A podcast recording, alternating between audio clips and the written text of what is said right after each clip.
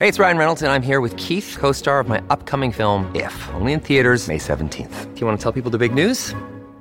All right, I'll do it. Sign up now and you'll get unlimited for $15 a month and six months of Paramount Plus Essential Plan on us. Mintmobile.com slash switch. Upfront payment of $45 equivalent to $15 per month. Unlimited over 40 gigabytes per month. Face lower speeds. Videos at 480p. Active Mint customers by 531.24 get six months of Paramount Plus Essential Plan. Auto renews after six months. Offer ends May 31st, 2024. Separate Paramount Plus registration required. Terms and conditions apply if rated PG. Estamos de vuelta con la revista informativa de Mañana con Americano, junto a Gaby Peroso y Jolly Cuello, por Americano. Continuamos con más aquí en De Mañana con Americano y ahora le vamos a dar la bienvenida a Iván Rojas Álvarez. Él es consultor en política internacional, también experto en geopolítica. Hay muchos temas que explorar, pero quería en principio hablar de este asesinato del ex primer, eh, primer ministro japonés, quien fue asesinado de un disparo durante un acto de campaña. Muy buenos días, eh, Iván, ¿cómo estás? Quería que nos pusieras en perspectiva sobre este crimen? Sabemos que apenas acaba de suceder, pero ¿qué lectura le puedes dar de una manera preliminar? Buenos días. Eh, era probablemente el político japonés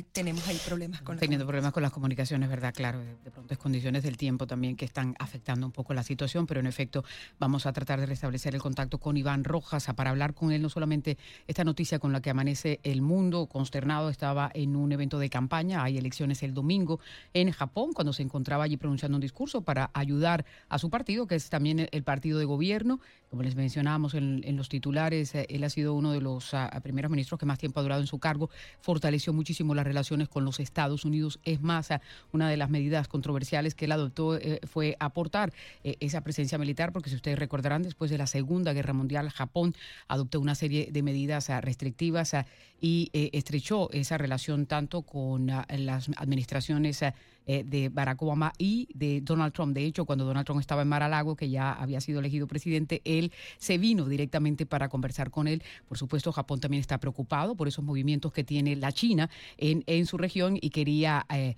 pues reforzar un poco más a toda esa serie de acuerdos y, y así eh, se ha establecido. Es uno de los aliados más fuertes que tiene Estados Unidos. Hay, por supuesto, consternación. El primer ministro, que es de su propio partido, también lamentaba eh, la terrible noticia. El propio secretario Anthony Blinken también reaccionaba al respecto. Mientras ah, eh, restablecemos la comunicación con Iván, también vamos a resaltar que queremos analizar con él otra serie de temas que están, Gaby, en esto de lo que ha estado sucediendo con esta geopolítica mundial.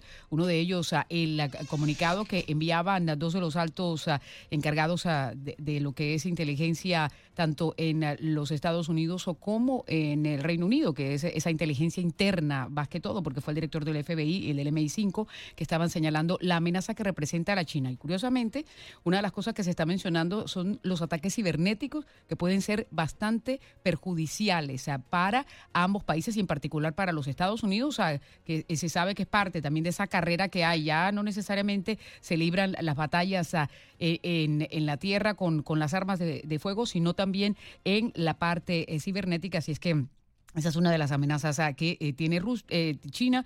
Y por otro lado, los comentarios que estaba haciendo también eh, mm, Vladimir Putin en el día de ayer y que están relacionados con el conflicto de Ucrania. Sí, ahora sí le vamos a dar la bienvenida a Iván Rojas Álvarez, consultor en política internacional. Muy buenos días. Queríamos su reacción con respecto a este asesinato del ex primer ministro japonés. Sí, Shinzo Abe era el político japonés más importante prácticamente de toda la posguerra, ciertamente los últimos 20 años, eh, nacionalista, a veces controversial, pero le dio un nuevo rumbo a Japón. Eh, por lo menos era muy cercano al presidente Trump, pero también tenía buenas relaciones con el presidente Obama. Entonces, en política exterior se le consideraba pragmático y bastante eh, realista. Aunque sí, dentro de, de Japón había, tenía sus muchos críticos, lo, lo que deja muchísimo sorpresa, sobre todo en la sociedad japonesa, es que los asesinatos políticos y los atentados a los políticos en general son muy raros en Japón. De paso, Japón es un país donde casi no hay violencia con armas de fuego. De hecho, lo que sabemos es que el arma de fuego parecía ser de fabricación casera porque es muy difícil adquirir armas de fuego. Eh, probablemente vamos a saber más eh, en, en, los próximos días. Eh, pero parece que también quien perpetró el atentado era una persona que estuvo en las Fuerzas Armadas. Habrá que ver si tiene algún motivo, si la policía japonesa puede descubrir un poco más. Pero sorprende al mundo porque es algo inesperado, algo anormal para la vida política japonesa. Si mientras esto sucede está justamente lo que comentaba Jolie, este informe por parte del FBI y del Reino Unido que hablan de que China es una amenaza a la seguridad nacional. Tenemos oyendo esto bastante tiempo, pero ¿a qué se refieren específicamente? ¿Por qué se ha vuelto tan peligrosa esta nación asiática? Porque China ha invertido muchos recursos en, en ataques cibernéticos, y no solo ataques cibernéticos a al Estado, sino a las empresas estadounidenses. Recordemos que la, fortaleza de Occidente en gran medida está en su capacidad empresarial, su innovación tecnológica, el, digamos, la, relación entre lo público y lo privado, que es algo que no existe realmente en, los estados autoritarios como, como Rusia o China. Entonces, China ha tratado en más de una ocasión de robar tecnología hacer espionaje empresarial eh, y traer eh, en muchos foros internacionales se ha tratado de combatir eso, fortaleciendo los temas de propiedad intelectual, fortaleciendo eh, las medidas en contra de China para castigar estas acciones, pero son acciones que se están dando a muchos niveles y que no siempre son detectadas. Pero incluso va más allá del tema puramente cibernético se han arrestado a muchos potenciales espías chinos, sobre todo en Reino Unido, y se han detectado muchos intentos de relacionarse con personas en el sector armamentístico, con obtener información directamente de individuos, pagarles viajes a China, tratar de convencerlos de, de trabajar y terminan siendo engaños. Digamos, China está poniendo mucho empeño en tratar de disminuir lo más posible el gap en capacidad tecnológica que tienen sus Fuerzas Armadas respecto sobre todo a las de Estados Unidos. Pero, Iván, va, un poco más allá de eso, porque eh, eh, en efecto la penetración china en diferentes eh, países, incluyendo Estados Unidos y aquí, que se ha estado combatiendo porque querían institucionalizar una serie de institutos denominados Confucio que fueron cortados en, la gran parte de, la, de las ciudades estadounidenses, incluyendo el sur de la Florida. Lo que se está hablando, además, es una interferencia incluso en elecciones y ataques cibernéticos que pueden ser devastadores para, para ambos países en este caso el Reino Unido y también Estados Unidos. Eh, sí, en los últimos seis años, en general, Estados Unidos ha, estado luchando y las agencias de inteligencia han estado luchando contra el, uso de los ataques cibernéticos para influenciar la, política y el uso de la propaganda. Claro, Rusia ha sido mucho más efectivo eh, desplegando propaganda y bots, etcétera, para afectar el, el ánimo electoral en Occidente pero China tiene muchísimo, esa quizás es la preocupación del MI5 y el FBI, China tiene muchísimo más potencial que Rusia, tiene muchísimos más recursos, tiene muchísima más tecnología. Entonces, si China intentara influenciar la política en Estados Unidos o en Reino Unido, por ejemplo, de la forma que lo ha hecho Rusia, lo podría hacer y podría hacerlo de una manera mucho más contundente. Entonces, por supuesto que esto despierta alarmas. Ahora, también vemos a China muy cerca de Rusia y estábamos viendo una información que daba el Centro por una Sociedad Más Libre y Segura de que al parecer Rusia, Irán y China se van a preparar unos ejercicios militares bélicos en territorio venezolano para preposicionar algunas fuerzas militares en América Latina. Si esto es así, sería gravísimo y sería definitivamente una afrenta a Estados Unidos. Irán, China y Rusia ya han realizado ejercicios conjuntos en el pasado. Por supuesto, de ser esta información cierta, sería la primera vez que lo, que lo hacen en, Latinoamérica. Pero sí, Rusia ha tratado desde hace bastante tiempo de mostrarle a Estados Unidos que tiene presencia desde el punto de vista geopolítico en la región. China quizás hace unos años se lo veía más interesado en relaciones económicas, comerciales, en volverse un jugador económico fundamental en la región, cosa que ha conseguido. Pero ahora quizás también está pensando en una presencia geopolítica, cosa que no es tan común. China normalmente a nivel militar le interesa la, la cuenca del Pacífico, el Océano Índico, no no parecía que su lógica estaba en esa misma onda de Rusia de retar a Estados Unidos de alguna manera en la región. Pero bueno. ¿Esto podría cambiar la, la relación entre, entre los dos gigantes? No necesariamente porque las, relaciones ya de por sí están en un, en un momento muy malo. Eh, y, eso no es, no es nuevo, ya, ya tiene unos años. Pero Iván, eh, el, el, presidente de Rusia ayer en una declaración hace una serie de comentarios que sí pueden ser eh, eh, analizados y tomados en cuenta como que parte de, ese reagrupamiento geopolítico que se, que se piensa realizar y, y, dependiendo de cómo se vaya a actuar. ¿Cómo interpretas tú? No sé si tuviste oportunidad de escuchar pues lo que se tradujo de lo que estaba implicando Vladimir Putin. Primero hablando y retando lo que está sucediendo con Ucrania, pero se fue un poco más allá de eso. Sí, la, la cuestión es que los, los, rusos, bueno, y los chinos también son fuertemente revisionistas del sistema internacional que vivimos. Vivimos en un sistema que fue construido con sus defectos y sus carencias, pero fue construido por los aliados al final de la posguerra.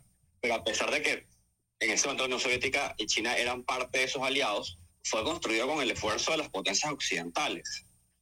Y ellos no están de acuerdo en un mundo que se ha liderado con unas reglas que ellos dicen que ellos no construyeron a pesar de que es un sistema de reglas que si funcionase todos viviríamos mejor. Claro. Entonces ellos tienen la intención de reescribir parte de ese sistema, que lo, lo han vestido, digamos, eh, con el nombre de un mundo cosa que, digamos, la multipolaridad no es una cuestión de políticas, es una cuestión de, de distribución de capacidades. No es algo que tú construyes, y es algo que se puede construir muy positivamente y Estados Unidos lo ha estado construyendo también con sus aliados. Pero es la, es la excusa cuando ellos lo que en verdad quieren es un sistema liderado por, por Rusia y China. Claro, no existe, y aquí es la, la cuestión interesante, Rusia y China tienen eh, armonización de intereses en varios aspectos, pero no en todos. En este momento porque tanto ambos tienen malas relaciones con Estados Unidos, ambos están en una ruta, digamos, de, choque con Estados Unidos, pero en el largo plazo no necesariamente van a ser una alianza eh, sólida. No, lo creas que se pueda lograr a través del BRICS, que, que puedan eh, hacer esa alianza sólida entre ellos y, los, y el resto de países. No lo creo porque en el, en el BRICS hay, hay otros países que no, no están en la labor de hacer un, un gran bloque geopolítico. Incluso si gana Lula, por ejemplo, en Brasil, Lula no se va a unir a una cruzada internacional por reconstruir todo el sistema, ni mucho menos va a apoyar conflictos bélicos, más allá de forma quizás simbólica, conflictos bélicos que lidere Rusia en, en el este de Europa. Lo mismo Sudáfrica. Claro, pero una de las cosas que, que dicen que, que, quieren hacer en particular los rusos eh, y los chinos es el debilitamiento del dólar y, de, y, tratar de, evitar que sea como, eh, que es una, una de las cosas que fortalece más también y es la primera economía del mundo, los Estados Unidos, y que parece que se, se puede ir resquebrajando a medida que se van implementando estas sanciones a, a, Rusia y se han estado como haciendo esas pruebas porque como no pueden comprarle el petróleo a, Rusia, de todas maneras parece que eh, descubrieron una transacción que se hizo con un país que pagó en yuan a, los rusos. Es decir, ellos están como que tratando de buscar el mecanismo. Porque eh, en efecto, siempre que hay un líder, que haya alguien en el mundo que está liderando, hay otros que quieren eh, quitarle ese liderazgo. ¿no? Eso ha sido a lo largo de la historia. Sí, la transformación de los sistemas financieros rusos y chinos es algo que venía desde antes de la guerra y es probablemente una preparación que tuvo Rusia porque ellos en algún momento iban a invadir Ucrania Entonces, ellos tienen o están desarrollando unos sistemas alternativos al SWIFT, están desarrollando unas metodologías de pago alternativas. Y bueno, probablemente también siguiendo el modelo de, de Irán. Claro, ellos teniendo muchísimos más recursos y muchísimas más capacidades de implementación. Pero Irán tiene muchísimos años sancionado y mal que bien ha tratado de esquivar esas sanciones y, y mantener su economía funcional.